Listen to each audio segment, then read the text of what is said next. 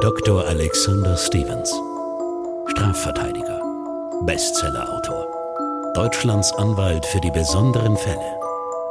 In True Tinder Crimes nimmt euch Dr. Alexander Stevens mit zu echten Tinder-Dates, bei denen das zweite Treffen nicht immer im Bett endet, sondern beim Anwalt und nicht selten vor Gericht. Millionen Menschen sind bei Tinder auf der Suche nach Sex und Liebe. Im Gespräch mit Moderatorin Jenny Augusta berichtet Dr. Alexander Stevens von unfassbaren Tinder-Dates, die manchmal so absurd und so erschreckend sind, dass man sie fast nicht glauben kann. Jochen hat kein Glück bei Frauen. Ob es an seinem humorlosen Wesen liegt, seinem schlaffen Gang, dann findet Jochen doch noch, wie er glaubt, einen Weg, wie er dennoch garantiert zum Stich kommen soll. Ich hatte ja schon überlegt, welche Katze man uns heute vor die Tür gelegt hat. Also wieder ein Typ aus der Kategorie kaum vermittelbar. Gut, aber Jenny, es sind ja nicht nur Adoni. Ist das der Plural von Adonis? Adonisse? Adonisse unterwegs. Ja, da hast du recht. Da sage ich mal, es kommt auch auf die inneren Werte an, oder? Zählt das für dich nicht? Ich glaube, Frauen und Männer ticken da ein bisschen anders. Also ich glaube, dass du als Mann mit Humor, Eleganz, Eloquenz, Intellekt sehr viel wettmachen kannst, mhm. wohingegen die Männer schon immer sehr auf die Optik fixiert sind, zumindest in jungen Jahren. Ich kann jetzt nur aus meiner eigenen Perspektive sprechen, aber ich finde bei einer Frau extrem wichtig das Gesicht. Ja, also der Körper ist eher nachrangig. Ich finde das Gesicht so extrem wichtig, weil man mal abgesehen davon wahrscheinlich 95 Prozent seines Lebens in das Gesicht blickt und nicht auf den nackten Körper. Stimmt. Ähm, vermittelt das Gesicht ja auch sehr viel. Ja, Ausdruck, Ausstrahlung, Emotionen, das Lachen, ähm, das beinhaltet ja so viel. Da hast du allerdings recht. Naja gut, dann kommen wir mal zur Sache. Bitte, Herr Doktor. Streiche ich mir aber auch mal rot in den Kalender, dass du mir mal recht gibst. Hast du schon mal etwas von Pickup-Artists gehört? Nee, das sagt mir jetzt nichts. Also das Schöne ist ja hier, man lernt immer was dazu. Ja, die Pickup-Artist-Szene stammt so, ich würde sagen, so aus den 2000ern, aus, also aus den Nullerjahren. Pickup-Artist heißt zu Deutsch Aufreißkünstler. Und als solche werden Männer bezeichnet, die durch gezielte Anwendung verschiedener Verhaltensweisen und, ich sage es mal, psychologischer Methoden bessere Chancen bei der sexuellen Verführung von Frauen versprechen. Die Gruppen sind allerdings mittlerweile sehr, sehr umstritten und werden auch nicht selten als frauenfeindliche und rückwärtsgewandte sektenähnliche Gemeinschaft gesehen. Okay, das klingt jetzt auf jeden Fall schon mal sehr spannend. Aber mit welchen Mitteln werden dann da die Strategien oder Herangehensweisen vermittelt? Angefangen hat alles mit einem Bestseller. Einem Bestseller von Neil Strauss mit dem Namen The Game. Auf Deutsch übersetzt die perfekte Masche, wenn man so will. Und in diesem Buch hat Neil Strauss erklärt, wie er es als, ich sage jetzt mal, wenig attraktiver Mann, so bezeichnet er sich zumindest selbst, geschafft hat, mit weit über 2000 Frauen Sex zu haben. Sein Buch beginnt auch mit den Zeilen I'm far from attractive. Und eigentlich ist es wirklich empfehlenswert zu lesen, denn es ist sehr leicht und locker geschrieben, mit sehr viel Augenzwinkern und Humor und auch mit sehr spannenden Tipps garniert tatsächlich. Ähm, es sind dann über die Jahre hinweg andere sogenannte Pickup-Artists dazugekommen. Da würde ich sagen, puh, also das ist schon wirklich eine krasse Nummer, was die mittlerweile abziehen. Allen voran ein gewisser Julian Blanc, der eigentlich nichts anderes als Anstiftung zur Vergewaltigung vermittelt, wenn du mich fragst, aber dazu kommen wir noch. Bei Neil Strauss ist das Ganze, wenn ich mich noch richtig an das Buch erinnere, ich habe es gelesen vor, weiß ich nicht, 15 Aha. Jahren. Ja, natürlich. Welcher Mann hat das damals nicht gelesen? ähm, schon garniert mit, mit ganz humorvollen Anekdoten, die man jetzt glauben kann oder auch nicht. Quasi so ein bisschen wie Hitch der Date Doctor, daran musste ich jetzt gerade direkt denken.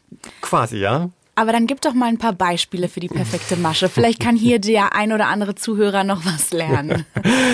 Also pass auf, was mir in Erinnerung geblieben ist, ist, dass Nils Strauss Frauen mit Katzen vergleicht. Und da bin ich jetzt sehr gespannt, was du dazu sagst. Denn man kennt es ja bei der Katze, wenn du ihr so eine Kordel vor die Nase hältst und so ein bisschen damit rumspielst, dann will sie sie unbedingt fangen, ja? Also, mhm. und immer wenn du sie so ein bisschen wegziehst, wird sie nicht aufhören, diese Kordel zu jagen.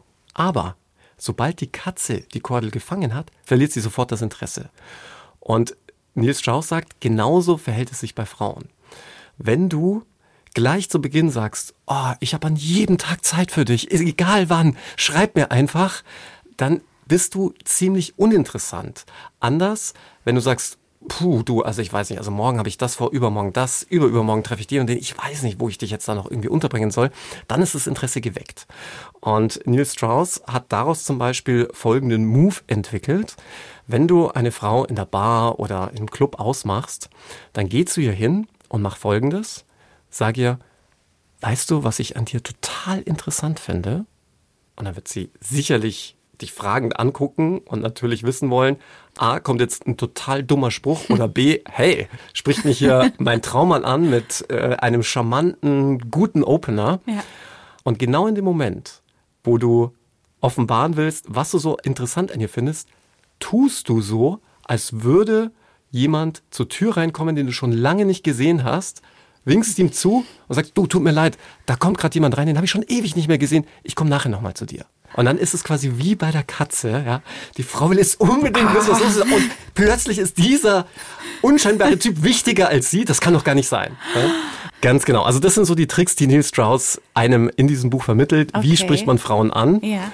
Und daraus hat sich dann eine ganze Szene entwickelt, die allerdings, wie eingangs erwähnt, in eine unschöne Richtung geht. Nämlich immer mehr in die Richtung, ein Nein einer Frau ist eigentlich als ein Ja zu deuten. Mhm. Und ein anderer Mandant, der einen sogenannten Pickup-Artist-Kurs besucht hatte, hatte mir dann erzählt, dass diese Pickup-Artists relativ schnell wollen, dass man das Gelernte in die Tat umsetzt. Das Problem ist nur, wenn du dann irgendwie 20 solcher Schüler hast und es gibt mittlerweile unendlich vieler solcher Kurse, dass die meisten Frauen diese ganzen billigen Aufreißer, Maschen und Opener schon kennen. Und einer dieser Opener ist auch die sogenannte Shampoo-Nummer. Das okay. heißt, du sprichst eine Frau, die mit ihrer Freundin an der Bar sitzt, an und sagst, ihr beiden müsst beste Freundinnen sein. Ja, und damit man quasi gleich mal seine Qualitäten als intuitiver und charmanter und vor allem tiefgründigen Mann unter Beweis stellen kann, erklärt man das den Frauen daran, dass man eine der beiden Frauen fragt, welches Shampoo sie gerne benutzt. Und der tiefenpsychologische Trick, der dahinter stecken soll, ist, dass die Frau, die du das fragst, intuitiv ihre Freundin kurz davor angucken wird weil beste Freundinnen oft dasselbe Shampoo benutzen mhm. oder zumindest voneinander wissen. Ja. Und durch dieses Gucken kann dann der Mann wieder suggerieren, siehst du, du guckst als allererstes deine Freundin an. Das zeigt mir, dass dir ihre Meinung wichtig ist und was weiß ich nicht alles, ja. Oh Gott. Das Problem war nur, dieser Mandant hat mir erzählt, er hat diesen Opener gebracht und wurde total abgewatscht, zumindest verbal, also mhm. also verbal, in verbaler Sicht und ignoriert und als sie gefragt hat, ja, was jetzt los sei, hat sie gesagt, du bist heute schon der Vierte, der mich das fragt. Das ist natürlich sehr, sehr, sehr, sehr, sehr, sehr peinlich. Hm. Aber ich habe auch schon, ich glaube, ich habe tatsächlich schon Männergruppen am Marienplatz gesehen, bei denen ich mir sicher war, dass die mit irgendeinem Coach unterwegs waren, weil die sind so zielgerade auf die Frauen zugelaufen und haben mich auch angesprochen auf so eine komische Art und Weise. Also wenn da ein Mann kommt, der einfach da alleine rumläuft, keine Tasche bei sich hat und du weißt einfach, der läuft hier im Kreis und rennt dann auf dich zu mit irgendeinem seltsamen Spruch, dann weißt du eigentlich direkt, was Phase ist. Und ich weiß, du hast sie alle fertig gemacht, denn das erste, was du gesagt hast, war, hey, wollen wir zusammen in den Urlaub fahren? Um Gottes Willen, ganz sicher nicht, Alex. Ich weiß nicht, warum eine Tat mein ganzes Leben definiert. Und eine Tat? Du bist ja gleich nochmal mit ihm in den Urlaub gefahren. Ich will es nur nochmal hier erwähnen. Ich ja. will dieses Erlebnis einfach nur noch vergessen. Und ich werde in diesem Podcast regelmäßig daran erinnert. Vielleicht werde ich einfach ab jetzt eine neue Persönlichkeit annehmen und ich bin ab jetzt nicht Jenny, sondern Jenna, die das noch nie gemacht hat. Oder ich bin ab jetzt dein Date-Doktor. Den brauche ich nicht, weil ich bin äh, in guten Händen. Gut, sollte sich das jemals ändern, was ich natürlich dir nicht wünsche, dann äh, stehe ich zur Verfügung. Also als Date-Doktor. Oh mein Gott. Ich, ich quatsch mich gerade um Kopf und Kragen. Danke, danke. Sehr freundlich von dir. Sehr fürsorglich. Zu der Frage, ob ich mich in dem Katzenvergleich wiederfinden kann. Einerseits ja, aber andererseits dachte ich mir direkt danach, Ihr seid doch genauso. Ich glaube, das liegt einfach in der Natur des Menschen, dass man immer das haben will, was man nicht haben kann. Weil genau diese Erfahrung habe ich mit Männern auch gemacht. Immer wenn ich schon Head over Heels war und richtig verliebt und dachte, oh, das ist er, der Traumtyp, da sind die mir weggerannt. Und immer wenn ich den Anschein gemacht habe, als würde ich gar nicht wollen oder auch selber noch gar nicht wusste, ob ich will, da haben die an mir geklebt über Monate und wollten am liebsten direkt heiraten. So jetzt mal sehr überspitzt, aber das habe ich bei Männern auch schon so beobachtet. Und am liebsten, am besten darf man gar nicht verfügbar sein, keine Zeit haben, sehr busy, sehr viele Freunde immer on the road und dann ist die Zeit auch wertvoll und geschätzt. Und zu dieser Erkenntnis bist du aber erst gekommen, nachdem du mit diesem Mann sofort in den Urlaub gefahren bist, oder? äh, mein Mikro ist gerade aus. Ich habe meine Kopfhörer auch. Ich verstehe leider gar nichts mehr, was mir gesagt wurde. Ah, ja. Okay, aber Jochen glaubt an diese Tricks ähm, und sieht es als sozusagen seine letzte Chance auf dem Datingmarkt? Oder wie darf man das verstehen? Anscheinend. Jochen hat zuvor einige Videos online dazu angeguckt und bucht dann auch gleich einen Kurs bei einem dieser Pickup-Artists, vielleicht sollte man auch sagen selbsternannten Pickup-Artists, der ihm verspricht, binnen kürzester Zeit die Kunst und Techniken des Frauenverführens beizubringen. Erste Frage, was kostet sowas? Und zweite Frage, was lernt Jochen? Also was ist die Kernbotschaft? Also ich glaube, diese Kurse sind nicht billig. Mhm. Für meine Begriffe ist es ohnehin reine Geldmacherei. Und was Jochen jetzt schlussendlich bezahlt hat, weiß ich ehrlicherweise gar nicht mehr. Aber das dürfte schon ein ordentlicher Betrag gewesen sein. Und die Kernbotschaft ist, wie ich eingangs erwähnt hatte, ein Nein der Frau ist immer als Ja und nur als bloße Herausforderung zu verstehen. Und Kernbotschaft Nummer zwei, Frauen stehen auf männliche Dominanz, auch wenn sie es nicht zeigen und zugeben wollen. Also absurder geht's ja wohl nicht, ne? Ich denke, spätestens da hat Jochen den Kurs abgebrochen, oder? Naja, dann erzähle ich dir vielleicht erst noch mal ein bisschen was über Jochen. Es gibt ja Jungs, die werden in der Schule beim Sport als Letzte in die Fußballmannschaft gewählt. Die bekommen bei der Wahl zum Klassensprecher null Stimmen und werden auch nicht zu den Geburtstagsfeiern der Mitschüler eingeladen. Und genauso ein Typ, ohne ihm jetzt zu nahe zu treten, ist Jochen. Immer außen vor statt mittendrin dabei. Die kenne ich tatsächlich auch noch aus der Schulzeit. Bevor die ihre ersten Freundinnen hatten, waren die anderen gefühlt schon geschieden. Du, bist, du, du teilst aber heute auch ganz schön aus, ne? Ich lerne vom Meister. Gut, aber Jochen ist immerhin ein Typ, der nicht aufgibt. Und bekommt er einen Korb von einer Frau, dann ist es für ihn die bloße Aufforderung, die nächste anzubaggern. Bei der aber dann wieder nichts läuft. Und ja, irgendwann entdeckt Jochen auch Tinder für sich und geht halt dort jeden Tag aufs Neue auf die Jagd. Sag mal, Alex, weißt du eigentlich, woran man erkennt, wer bei Tinder richtig aktiv ist oder eher nicht so oft unterwegs ist? Ja, das kann ich dir sagen. Das sind die, die in der U-Bahn mit dem Daumen die ganze Zeit so von rechts nach links swipen die, in Dauerschleife, ne? Ja, die, die immer Daumenmuskelkater haben. Also ich habe von Freunden gehört, dass man das auch leichter erkennen kann. Und zwar anscheinend ist neben manchen Tinder-Profilen ein grüner Punkt zu sehen. Und der zeigt dir, ob jemand gerade aktiv ist oder nicht. Also besser gesagt, zeigt der Punkt an, ob das Profil in den vergangenen 24 Stunden aktiv gewesen ist oder nicht. Ursprünglich war das ja nur bei Tinder Gold-Membern möglich, also für dich schon immer. ich wollte gerade sagen, du kennst dich aber ganz schön gut aus dafür, dass du sagst, ja, das weißt du von Freunden, Tinder Gold. Es gibt übrigens auch Tinder Platinum. Aha. Mhm. Da hast du dann noch ganz andere Funktionen, die ich dir jetzt leider nicht verraten kann, weil Kannst ich mich ja, ja sonst outen würde, dass ich Platinum-Tinder-User bin. Machen wir in der Pause. Und ähm, aber schlau, das ist ja echt schlau. Dann ist es ja auch gut, wenn man sich auf Tinder rar macht. Also auch da äh, möglichst wenig unterwegs ist, aber das ist ja dann Teufelskreis, weil je weniger du auf Tinder bist, desto weniger Matches wirst du haben. Also ganz ausgereift ist es noch nicht. Welche Tricks und Maschen würdest du ihm denn empfehlen als Pickup-Artist Dr. Alexander Stevens? Mit schwarzem Elektro-Porsche vorfahren oder was kann man sonst so machen? Oh, ich weiß nicht, ganz ehrlich, wenn du nur wegen oder aufgrund deines Autos definiert wirst, dann hast du, glaube ich, schon ein Problem. Ja, also da hast du zumindest schon mal selbst ein Problem mit deinem ja. Selbstbewusstsein. Und zum anderen würdest du wirklich eine Frau oder einen Mann daten wollen, der es jetzt nur auf dein Vermögen letztlich abgesehen hat oder auf das, was du hast, ja, was du materiell hast. Denn das ist vergänglich. Ja, es geht nicht immer nur bergauf im Leben, auch mal bergab. Und du willst ja dann, zumindest wenn du einen Partner auf Dauer haben möchtest, jemand, der auch auf Dauer zu dir hält. Egal, ob du jetzt Porsche oder ein anderes tolles oder weniger tolles Auto fährst. Also ich glaube, das ist sogar eher kontraproduktiv. Ich kann dir auch ganz ehrlich sagen, viel cooler ist es doch, wenn du mit einer Vespa vorfährst. Mhm. Fahrrad mit Fahrradhelm fände ich jetzt auch irgendwie nicht so optimal. Das geht aber auch bei deiner Frisur nicht, weil du gibst dir immer so viel Mühe. Obwohl mit bei der Vespa müsste man auch einen Helm tragen. Ja, hast du recht. Aber es ist der coolere Auftritt. Das ist der coolere Auftritt. Ähm, da musst du dir davor so Strandmatte-Gel reinmachen. Oder irgend so. Also hier mein Tipp. Ich wäre also der perfekte Pickup-Artist-Lehrer. Äh, kauf dir einfach Strandmatte-Gel und fahr mit einer Vespa vor. Dann geht der Rest von selbst. Aber zurück zu Jochen. Auf Tinder wird Jochen dann auch tatsächlich fündig. Und zwar in dem Sinne, dass er dann nicht nur ein Match hat, sondern dass auf seine Nachricht auch geantwortet wird. Die, die ihm antwortet, ist Gesa. Und jetzt kommt's. Jochen lädt Gesa auf ein erstes Date zum Abendessen ein. Und Gesa sagt ja. Okay, die Zusage war da, aber die viel wichtigere Frage ist ja, ist Gesa tatsächlich zum Date erschienen und wie verlief es? Ja, sie ist tatsächlich zum Date erschienen, aber ich meine, ihre Begeisterung hat sich womöglich in Grenzen gehalten, denn Jochen war auch dem Tipp seines Ausbilders gefolgt, bei den Profilfotos ein bisschen zu photoshoppen, diese also ein bisschen zu beschönigen. Mhm.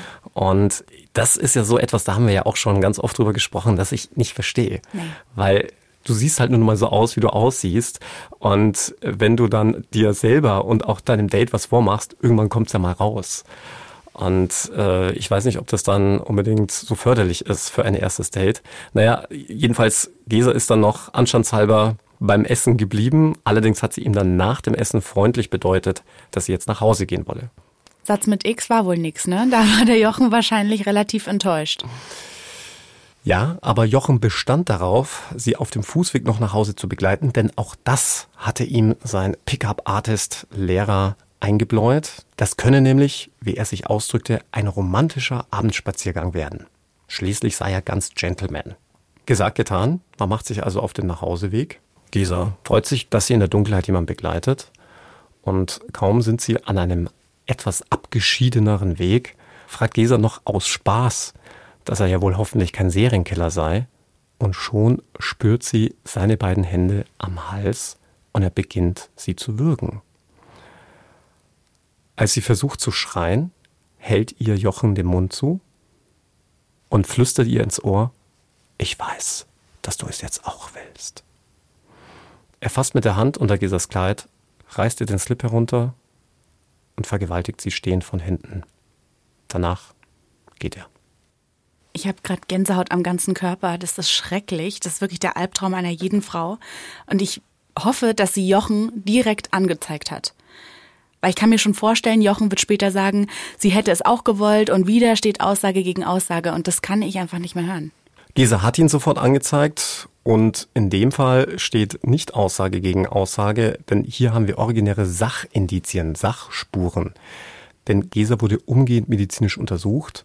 Man konnte Jochens Sperma nachweisen, man konnte auch Abwehrverletzungen nachweisen und was natürlich sofort gegen einvernehmlichen Geschlechtsverkehr spricht, ist erstes Date auf dem Nachhauseweg im Dunkeln, mhm. gleich so brutaler Sex, das dürfte höchst ungewöhnlich sein, dass so etwas einvernehmlich vonstatten geht. Und jetzt kommt's. Nachdem Jochen umgehend von der Polizei aufgesucht und mit dem Tatvorwurf konfrontiert wird, sagt er in seiner Naivität, ja, aber das habe ich in meinem Kurs so gelernt. Ja, ich habe ja jetzt einiges über Jochen gehört, aber ich meine, Alex, du hast ihn vertreten, du saßt vor ihm, du hast ihm ins Gesicht geschaut. Wie hast du ihn denn wahrgenommen? Wie war die Begegnung? Genauso, wie man sich Jochen wahrscheinlich vorstellt. Absolut naiv, in sich gekehrt, schüchtern. Also überhaupt das Gegenteil von dem, wie man sich einen Gewalttäter vorstellt. Und man könnte auch sagen, regelrecht gebrainwashed von diesem Kurs, wobei auch gebrainwashed wahrscheinlich das falsche Wort ist, denn er hat wirklich gedacht, dass das, was ihm da beigebracht wird, der Realität entspricht dass man so an Frauen kommt. Die ganzen coolen Typen, die er aus der Schulzeit kannte, mhm. Arbeitskollegen und so weiter, dass die alle ihre Frauen nur mit einer solchen Masche rumgekriegt haben. Also wirklich grenzenlose Naivität, schon eigentlich fast hingehend zur Debilität, also zum, zum, zum Schwachsinn, ja, ja. so etwas zu glauben. Und das war natürlich auch Teil der Verteidigungsstrategie, wobei man das Wort Strategie hier nicht falsch verstehen darf. Ja. Hier geht es jetzt nicht darum, dass er möglichst billig davonkommt, sondern um zu erklären, wieso ein Mann, so ein Mensch, der noch nie strafrechtlich in Erscheinung getreten ist, der sich noch nie irgendetwas hatte zu Schulden kommen lassen, plötzlich zu so einer Gewalttat fähig ist. Und deswegen wurde Jochen auch psychiatrisch untersucht und der Psychiater kam dann auch zu der Einschätzung, dass Jochen zwar nicht schuldunfähig oder vermindert schuldfähig war, sondern durchaus in der Lage gewesen wäre, sein Tatunrecht einzusehen, aber dass schon Schuld mindern zu werten sein kann, dass aufgrund seiner Manipulierbarkeit und dieses massiv fehlenden Selbstbewusstseins da gewisse Defizite hatte. Und da sieht man auch mal, zu was Menschen auf der anderen Seite fähig sind. Mhm. Also sprich dieser Pickup-Artist-Ausbilder und dass das wirklich schon in diese Richtung Sekte geht. Ich sage jetzt nur Scientology, gibt ja noch ein paar andere, mhm. die es schaffen, normalen, mündigen Bürgern Dinge in den Kopf zu setzen, von denen man nicht glaubt, dass sie dazu fähig wären. Mhm. Und da gibt es auch ganz aktuell in New York einen Fall, bei dem ein völliger Durchschnittsmann mit normaler Empathie und Intelligenz, gut situiert, von einer Frau dazu getrieben wurde, jemanden umzubringen. Und das hat man immer wieder, auch in der Kriminalgeschichte, mhm. dass Leute regelrecht instrumentalisiert werden. In unserem Fall eigentlich gegen sich selbst. Mhm. War denn Jochen schockiert von seiner Tat? Also war er schockiert von sich selbst oder hat er Reue gezeigt? Hat es ihm leid getan? Ich glaube, er hatte gar kein Unrechtsbewusstsein zu Beginn, weil ihm das ja so eingebläut worden war. Hm. Das hast du ja auch schon an seiner Reaktion gemerkt, als er von der Polizei mit der Tat konfrontiert wurde, wenn er dann sagt, ja, aber das hat mir doch mein Lehrer so beigebracht. Gab es denn für den Pickup-Artist auch eine Konsequenz oder? Das ist eine sehr gute Frage. Wir hatten mal einen ähnlichen Fall schon hier bei uns bei den Tinder Crimes und zwar mit dem Ehemann, der über Tinder einen Vergewaltiger für seine Frau gesucht hatte. Und da war es ja juristisch so, dass man niemanden zu einer Vergewaltigung anstiften kann, weil es ein eigenhändiges Delikt ist. Eine Vergewaltigung kann man nur selbst begehen. Mhm und nicht durch einen anderen. Deswegen ist das juristisch sehr problematisch. Aber was die Pickup-Artist-Szene anging, hat dieser Fall, der im Übrigen nicht der einzige Fall war, unter anderem auch dafür gesorgt, dass es zu einer Petition kam, als dieser besagte Julien Blanc, also der Gott unter den Pickup-Artists, angekündigt hatte, in Berlin eine Schule aufzumachen oder ein Institut zu gründen, wie auch immer. Und da hatten sich dann in der Kürze der Zeit wirklich mehrere tausend Leute dagegen ausgesprochen. Und der ist auch sehr extrem, kann man sich auch auf diversen YouTube-Videos angucken, wie der in der Szene vorgeht. Da gibt es unter anderem einige Videos, die ihn im asiatischen Raum zeigen, wo er sich wirklich scheinbar wahllos von der Straße Frauen packt, die wirklich packt und in seinen Schritt zieht. Und das dann auch noch irgendwie lustig findet und das so seinen Jüngern, anders kann ich das gar nicht mhm. bezeichnen, beibringt und sagt, so kriegt man die Frauen rum. Also man sieht diese Pickup-Artist-Szene, die noch Neil Strauss in seinem Buch beschreibt mit, ich sag jetzt mal, humoresken, charmanten Openern, mit denen man vielleicht mit einer Frau ins Gespräch kommt, ja, hin, wo wir uns jetzt in dieser Szene bewegen, hat überhaupt nichts mehr miteinander zu tun. Ja, ekelhaft, wenn man darüber nachdenkt. Ähm, ich kann es mir eigentlich gar nicht vorstellen, aber ich muss die Frage trotzdem stellen. Gibt es dann solche Pickup-Artists auch für Frauen? Also meines Wissens nach nein. Und ich glaube, Frauen haben das auch gar nicht nötig. Denn in unserer Gesellschaft ist ja immer noch tief verankert, dass der Mann derjenige ist, der die Frau anspricht, der den ersten Schritt gehen muss. Und ganz ehrlich, das ist ja auch so ein bisschen gesellschaftlich so verankert. Ne? Das macht ja auch so ein bisschen die Männlichkeit aus. Wobei ich ganz ehrlich sagen muss, ich finde es eigentlich viel charmanter, von einer Frau angesprochen zu werden, weil es auch ungezwungener ist. Hm. Also eins kann ich dir verraten, Alex, es gibt auf jeden Fall sowohl auf TikTok, Instagram oder auch YouTube massenweise Videos, die Frauen coachen und ermutigen und äh, Frauen sozusagen eine Anleitung dazu geben, wie sie überzeugender auf Männer wirken können. Das lasse ich jetzt einfach mal so stehen. Das heißt, du bist auch ein Pickup-Artist für Frauen? Tatsächlich nicht. Ich habe genug andere Jobs.